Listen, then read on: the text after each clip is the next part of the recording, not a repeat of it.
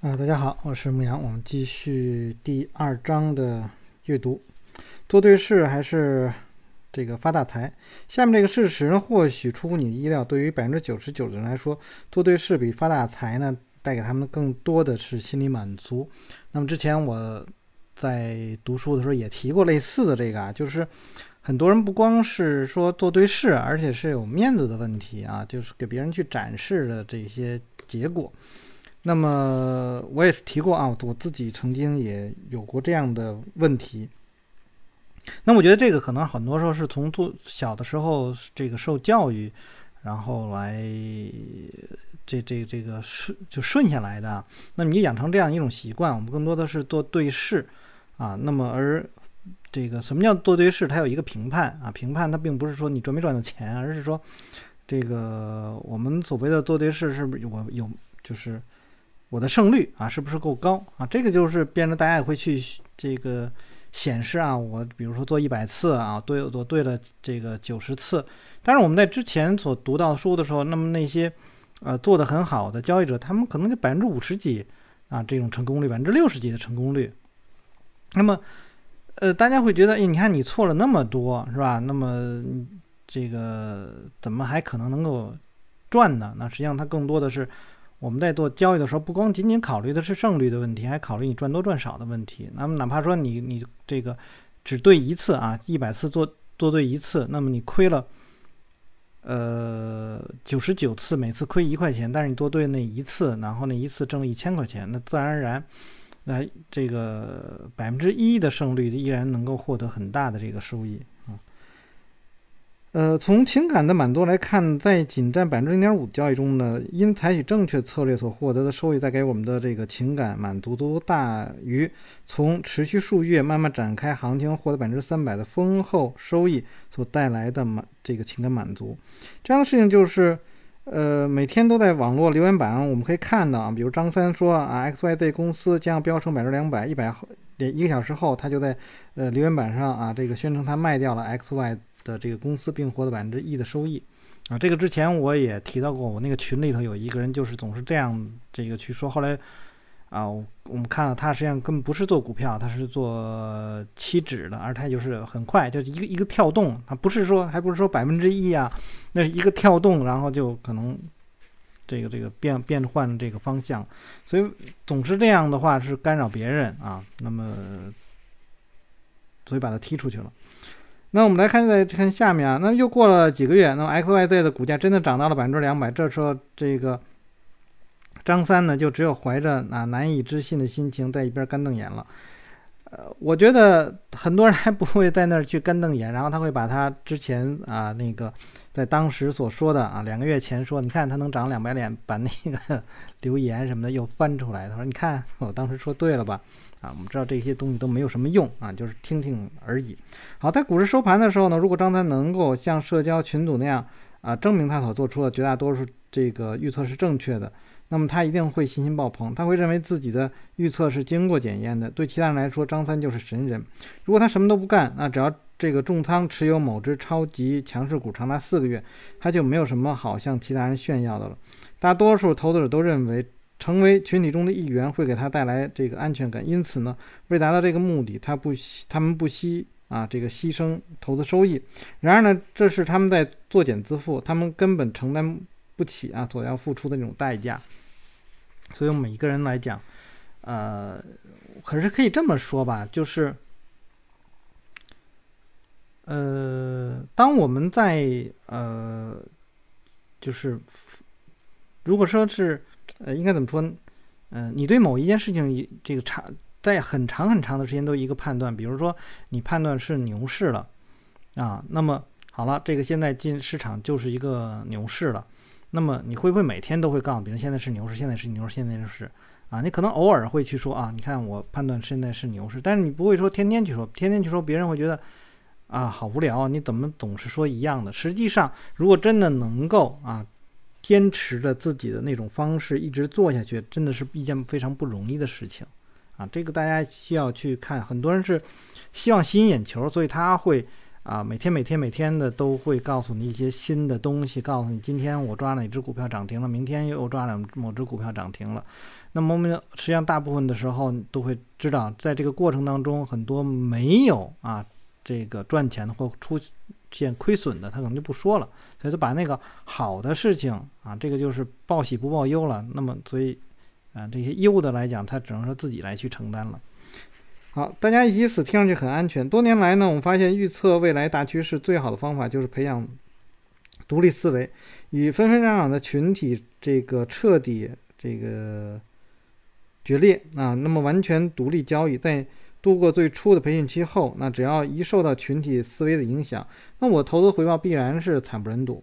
那不可否认，在某些时候或者某个地方，我们需要群体协作，但在构建这样的群体时，你一定要小心啊！一定要摒弃那些小道消息、高频交易的这种群体思维等因素啊！大家可以看到，这书里也提提到了这个有一个高频交易，这就是。当初为什么我会把那个人踢出去的一个原因，并不是说啊我们无法去就是这个这个接受啊这样的一个人，而是说呢，呃，他会干扰很多很多的人。那么就是像现在我在我的群里头，像那个那个讲话那个频度都在降低，为什么呢？实际是为这个我会发现是什么？当我把一个事情说清楚了啊，比如说我。呃，目前的这个交易的这个整体模式，实际上是和前面我们所读书马克米维尼那是那个是一样的。那我在这个呃我的课程当中，也主要是讲的这个 VCP 的这个形态，当然还有一些其他的了，但这 VCP 是一个核心的一个东西。那我如果是用 VCP 的方式去搜索股票，每天大概也就是能够找到，就是有的是像，有的是是肯定是啊，这样的股票一天也就是在十只左右，而在第二天真正能够让我们去进场的股票，可能就是两三只。那么当两三只你持有完了以后，后面你就变得就是只能是守着它，因为没有别的，它。这个价格涨，那你也没有什么可可去换，呃，股票的。你实际上呢，连选股票都不用再选了啊！你只是说哦，我去大概搜一下，大概搜一下看一看就完了。因为在你没有有离场的时候，你并不知道哪些股票会走得更强，那你就拿住你自己的股票就好了。所以在这个阶段，你可能变得没真的是没有什么可说的，没有什么哎，说什么呢？方法就是那样的方法啊，书上啊，这个马克米维尼用两本书来去讲他的方法，这个呃方法也非常非常简单啊，就是收缩，收缩完了之后呢，一个放量突破啊，这个或者说我们我在书里面也经常会提到了，那么有一个 RS 的一个创新高，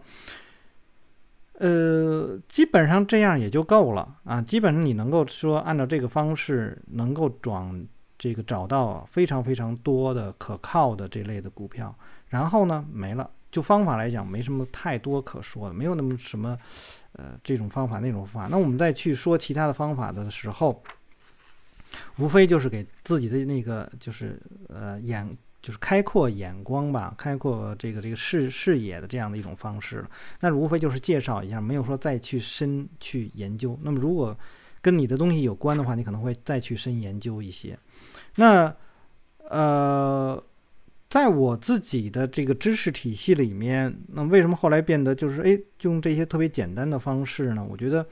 它的一致性会非常的好啊，能够去做下去。那么再有一个，我觉得呃和这个马克米雷尼比较类似的啊，那么是那个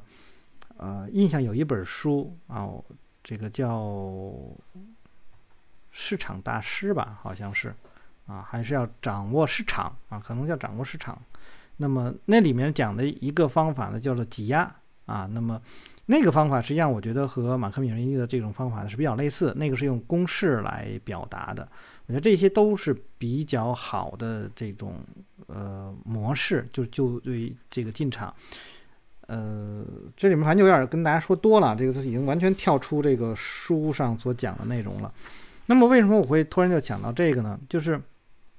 在最早的时候。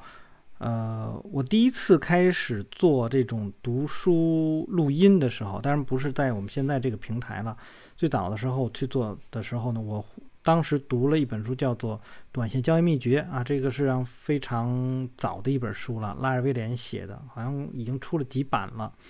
那么那里面有一点给我印象特别特别深刻的方式，就是你在交易的时候，你要在小区间去做交易，然后获得大区间的这个利润。那么这个样的一个方式，在后来我遇到了很多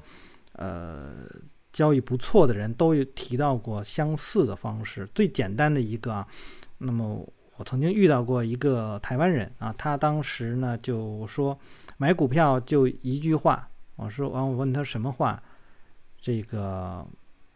买一卖九，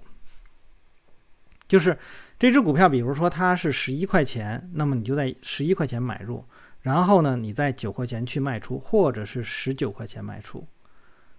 啊，就是这么简单。实际上它里面的道理，你听可以听到，就是一到十一到九是多少呢？是两块钱。那么这个也是一个小区间，那么到一个。这个这个十九啊，从十一到十九是八块钱，八对二啊，也是有一个盈亏比四比一啊，这这这种也是是是是这样的一种啊交易模式吧。那么小区间到大区间，那就是你的盈亏面儿啊变得非常非常的好，有时候或者我们说的风险报酬比是变得非常的好。那再有刚才说的这种挤压的模式啊，也会是这样。那么当你去学到了某些。啊，这种具有一致性的这种交易方法了以后，那么在和别人去交流的时候，和实际上就变得非常难了。因为什么呢？你有你自己赚钱的这种模式，呃，你这些模式也是经过你多少年啊积累出来的。再和别人再去说的时候，你无非就是说，哎，这个东西他跟我说的有没有借借鉴？那我当然我可能不愿意去啊说去纠正别人，因为别人可能也是有他的一整套的这个知识体系，那么构建出来的，也没有说。啊，说人家一定不好，或者一一定没有我好，那不一定啊，也可能人家比你赚钱赚得多得多。但是呢，你这现在目前的这个方法呢，足够你在市场中生存了，也就够了。而且你整个的这种啊交易的方式，也实际上是经过了很多的啊成功的交易者他们来验证的。好，我们继续看下面。啊，你看，你刚说完这个这个名字，这后面写了，对于大多数人来说，独立驾驭市场啊，那本书的名字就叫驾驭市场啊，这个大家可以去看，叫驾驭市场，这个里面主要讲的是啊，这个挤压那个那个那个指标是比较有名的这个指标。那么也作者应该叫做约翰卡特吧，好像印象是这个名字，他应该有一个网站叫做啊 Simpler Trading，好像是。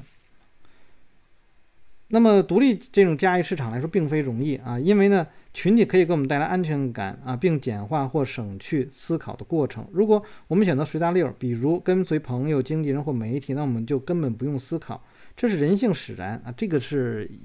一定的。那么还有一点，他这里没有提到，就是我们有的时候会和指标啊，就是呃。一些别人所给予我们的这种工具啊，这个比如说有会显示买入啊、卖出啊这这样的这种信号的指标，你会跟着它走啊。这个就是说，不光是朋友、经纪人、媒体啊，有时候你还会跟着指标走。那这个这样的话，你在用跟着的时候，你会减少你的思维啊，就是哎，我不用再去多想，我不用再去考虑更深的一层的内容啊，实际上这都是不对的。啊，就包括我们说，呃，使用指标的时候，你也要了解指标的构建啊。即便你不会写指标，你要知道构指标构建，它构建出来东西到底是什么，它所展示出来的这些信号到底是什么样的意思，这些你是必须要明白的。他说，一股强烈的欲望控制着我们，促使我们认同他人的观点，并随时与他人保持联系。我们四处寻找共识，就是为了让自己属于某个。啊，志趣相投的投资者组成的圈子中的一员，即便是最后做出错误的投资决策，那么那种大家一起死的想法也会大大减轻我们的痛苦啊。以前我读书的时候也会提到过，有人经常会问我，哎，某某某只股票，你帮我看看怎么办？实际上他已经亏的很多了，那我说你止损吧。那一般他都会啊，那算了，就再找另外一个人，然后直到找到那个能够相互互舔伤口的那个人，然后我也拿这只股票了，然后我也亏了，然后没问题，他后以后还这个这个他的业绩是非常非常好的，公司怎么怎么怎么样，非常非常好，非常有前景，以后一定能够这个涨起来的，然后两个人相互鼓励啊，就也就是这样的，然后后来发现可能亏的更多。好，保持独立是本书的一个重要的主题，请排除外界的影响，独立进行投资决策。要知道，从一开始，世界上最优秀的交易者都是具有独立意识的，拒绝人云亦云的独行侠。这其中还有少数勇敢者，甚至对过分热情的大众啊避之不及。他们在 Facebook 公开募股的当日就开始看空其股票。哦，我们我希望你也能培养出这样的一种能力，在面对的主流观点的时候呢，看到的真理。我希望呢。你啊，成为愿意独立思考的人啊，成为我们处于交易一线的业界称之为了解内情的人士。科学证明，独立思考啊所得到的结论往往大大优于通过头脑风暴形成的想法。呃，按照财经作家乔纳勒瑞罗在《纽约客》上发表的这个群体思维头脑风暴神话的文章当中，1958年耶鲁大学进行了奥斯本头脑风暴。法的这个实证检验，四十八名大学生分为两组，称为头脑风暴组，分别接受与创造力有关的智力测试。他们被要求遵从奥斯本的指引，作为这个对照样本。科学家让另外四十八个这个学生各自独立接受同样的智力测试。那么结果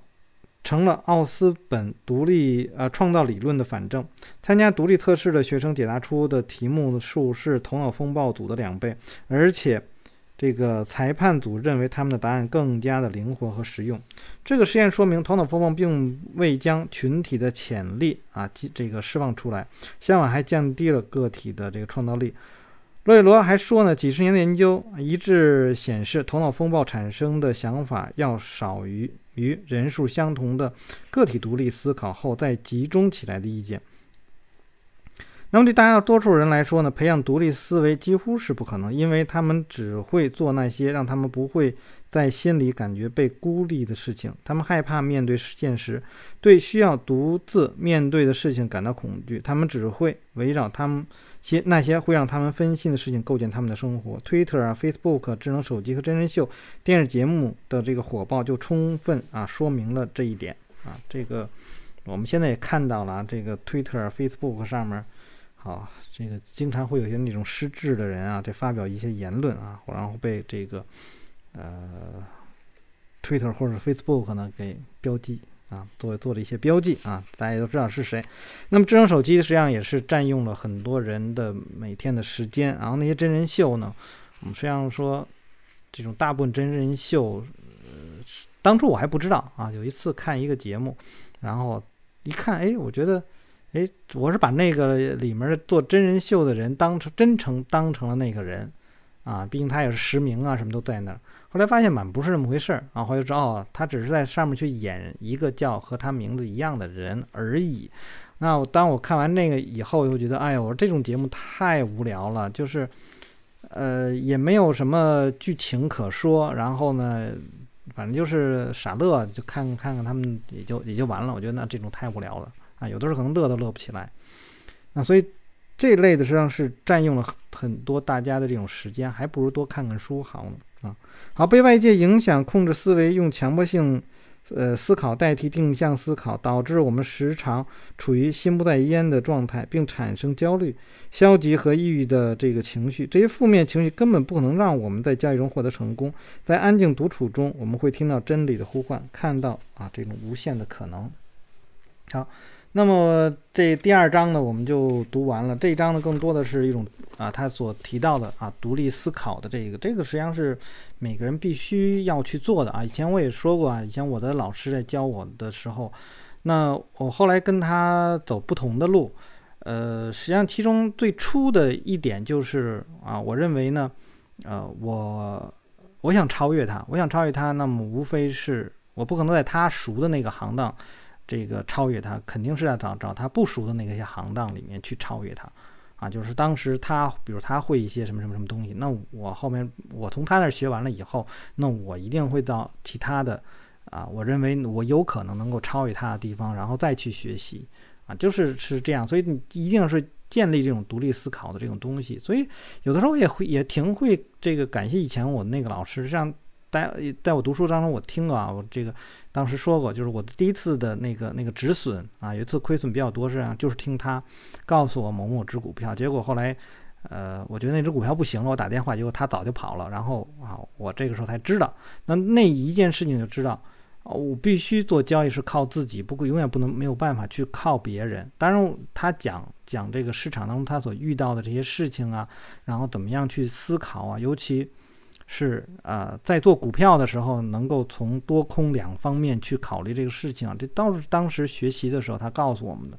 那么这些东西实际上。就能够告诉你，就说包括啊，我们比如说这个需求是以需求方是怎么样想的，供求方是怎么想的，你不会说，呃，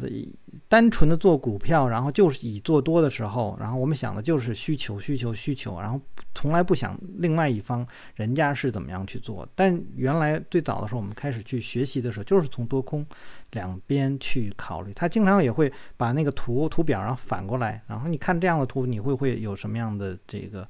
呃，判断的这个结果，那么那么两张图，一个正一个反，如果你判断的方向什么都不一致的话，啊，或者你得出的这种结果都不一样的话，那么说明你肯定是有问题。所以当时有这样的一种训练，我觉得这也都是挺好，就是对初起步的时候啊，这实际上你的老师实际上会对你有很大的这种影响。好，那我们就先读到这儿。大家如果喜欢我读书的话，希望订阅、分享、按赞以及关注我的微信公众号“牧羊交易”。有什么要聊的，可以下面留言。我们下次再见。